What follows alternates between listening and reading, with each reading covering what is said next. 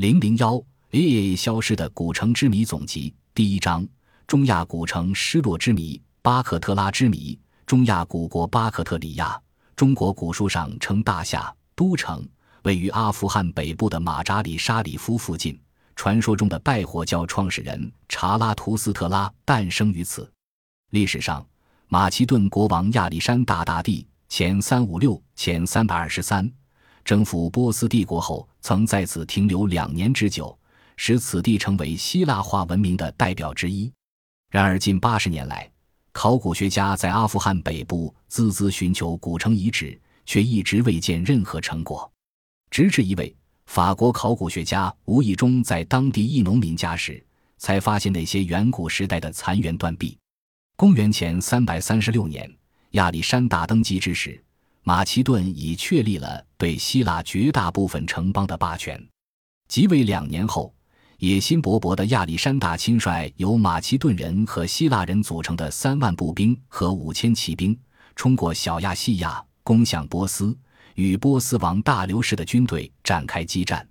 在持续近十年的东征中，远征军的铁骑踏过从两河流域至印度河上游的大片土地，期间还南下埃及。建立起横跨欧亚非的大帝国。然而，为何亚历山大大帝在击溃大流士的军队，并宣布自己为波斯统治者后，会在离家万里并且相对落后的巴克特里亚驻扎两年时间呢？原来，他为除去大流士的继任者巴克特里亚总督拜苏斯，以彻底免去后顾之忧，遂于公元前三百二十九年追击其至巴克特里亚。在处死拜苏斯后，却遭到当地起义军的反抗。亚历山大于是花了两年时间镇压起义，同时休整他的队伍。在这里，这位从小被希腊哲学家亚里士多德灌输希腊文明优越性的欧洲君王，却越来越着迷于东方文化。他在被征服领土上传播希腊文明的同时，也注意尊重当地的宗教和习俗。并不把波斯等外族看作野蛮人，他在当地兴建希腊式城池宫殿，训练波斯骑兵队，还娶波斯贵族女子为妻。爱琴海文明与中亚文明自此在巴克特里亚融汇，其首都巴克特拉城日后亦成为丝绸之路上的重镇，千百年来扮演着沟通波斯、印度和中国的桥梁的角色。亚历山大大帝在巴克特里亚留下无数英雄传奇与佳话，也给后人留下无尽遐想。古罗马史学家库尔提乌斯在《亚历山大史》中曾提到，当时的巴克特里亚拥有城池千座，为世界首富地区之一。也正是由于它的繁华和重要地缘战略位置，使其成为历来兵家必争之地。而巴克特拉城在历史上最严重的一次毁坏，则是在一千二百二十年，成吉思汗屠城后，几乎将它夷为平地。截至前不久，考古工作者已在中亚发现了四十多座亚历山大城，却独独不见巴克特拉城的踪影。著名法国考古学家和东方历史专家复社在上个世纪二十年代殚精竭虑的在巴尔赫及巴克特拉城历史演变后的今明。寻找亚历山大大帝留下的蛛丝马迹。回国后，他甚至疑惑，亚历山大大帝根本未在巴克特拉建成。传说中的梦幻之城，当时不过是一个货物集散地罢了。然而，巴尔赫附近倒卖文物集市上时不时冒出的一两件古希腊风格的小物件，又使考古学家对这座古城一直割舍不下。历史仿佛在跟后来人捉迷藏。而这座古城遗址的发现却更显得戏剧性。在推翻塔利班政权后，阿富汗境内的考古工作得以恢复。法国考古学家贝森瓦与助手驱车前往巴尔赫途中，在距城1.5公里处的公路边的一座房屋前，贝森瓦猛然发现房子的门槛竟是如假包换的古希腊石雕。在主人引领下，到了农舍的后院，贝森瓦的眼睁得更大了。这里被用来当做凳子、垫脚石或者支撑屋顶的，竟然都是古希腊时期的雕梁画柱。主人在贝森瓦的耐心劝说和不停拿来的食物和药品的打动下，终于带领他们来到这些东西的来处。一个千古之谜自此获解。原来，经验丰富的考古学家们在这里犯了一个致命的经验主义错误。通常，一座城池被入侵者摧毁后，人们总是在原来废墟的上面再建新城。所以，自上个世纪二十年代以来，考古学家们只是执着于在巴尔赫搜寻古希腊城池的痕迹，却没想到巴克特拉后来的居民却没有选择在旧城遗址上面，而在它的旁边盖起了新城。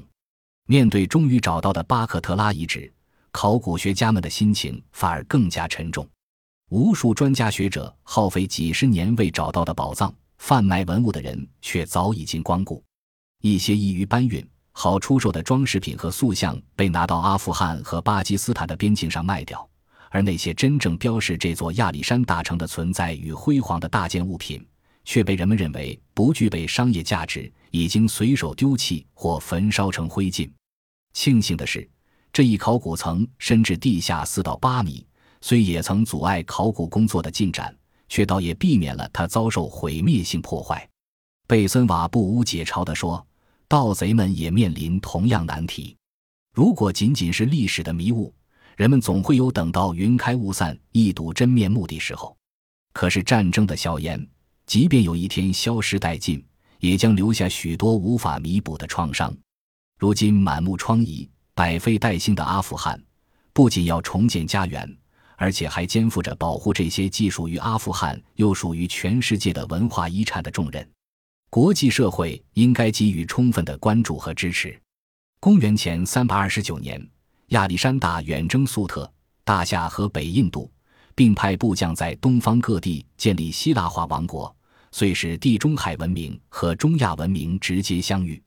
正是由于亚历山大向东方的远征，才真正打通了从爱琴海到帕米尔的通道。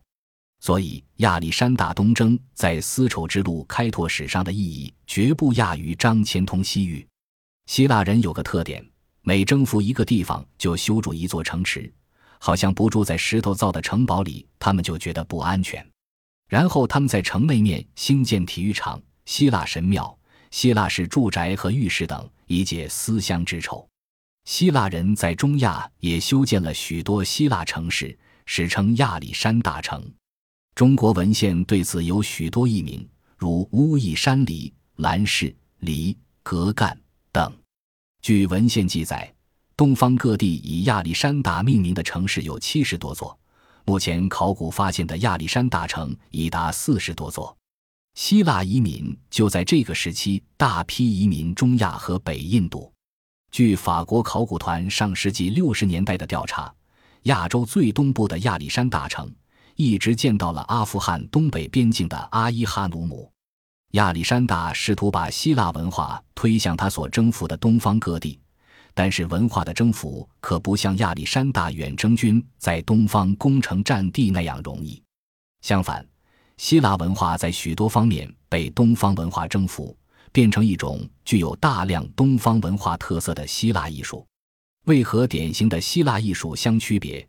西方艺术史家称作希腊化艺术，大夏的希腊贵族艺术则与大夏本地文化艺术逐渐融合，形成所谓大夏希腊化艺术。耐人寻味的是，东西方建筑艺术的分界就在楼兰境内，例如孔雀河北岸的营盘古城、阿拉干湖畔的麦德克城以及若羌县城附近的孔路克阿旦城，皆为圆形古城。这些古城构成的分界线约在北纬八十八度线附近。据中日联合考察队近年调查，尼雅古城亦为原城。鄯善境内保存较好的原城在新疆民丰县安迪尔河流域。据斯坦因调查，安迪尔河畔有两座古城，一为原城，另一为方城。原城位于安迪尔河东岸，古城平面呈圆形，仅称道兹利克古城。古城内发现了唐代汉文题记，故被斯坦因称作唐代书谱。不过，他在这座唐代书谱内还发掘出一件卢文皮革文书，说明这座古城的兴建至少在鄯善国时期。尼雅出土汉文木简中有这样一条记录：去三月一日，骑马至元城收债，七行当还，不克七日，私行无过所。元城亦即元城。指尼亚附近某座圆形城寨，很可能就是安提尔河东岸的道兹利克古城。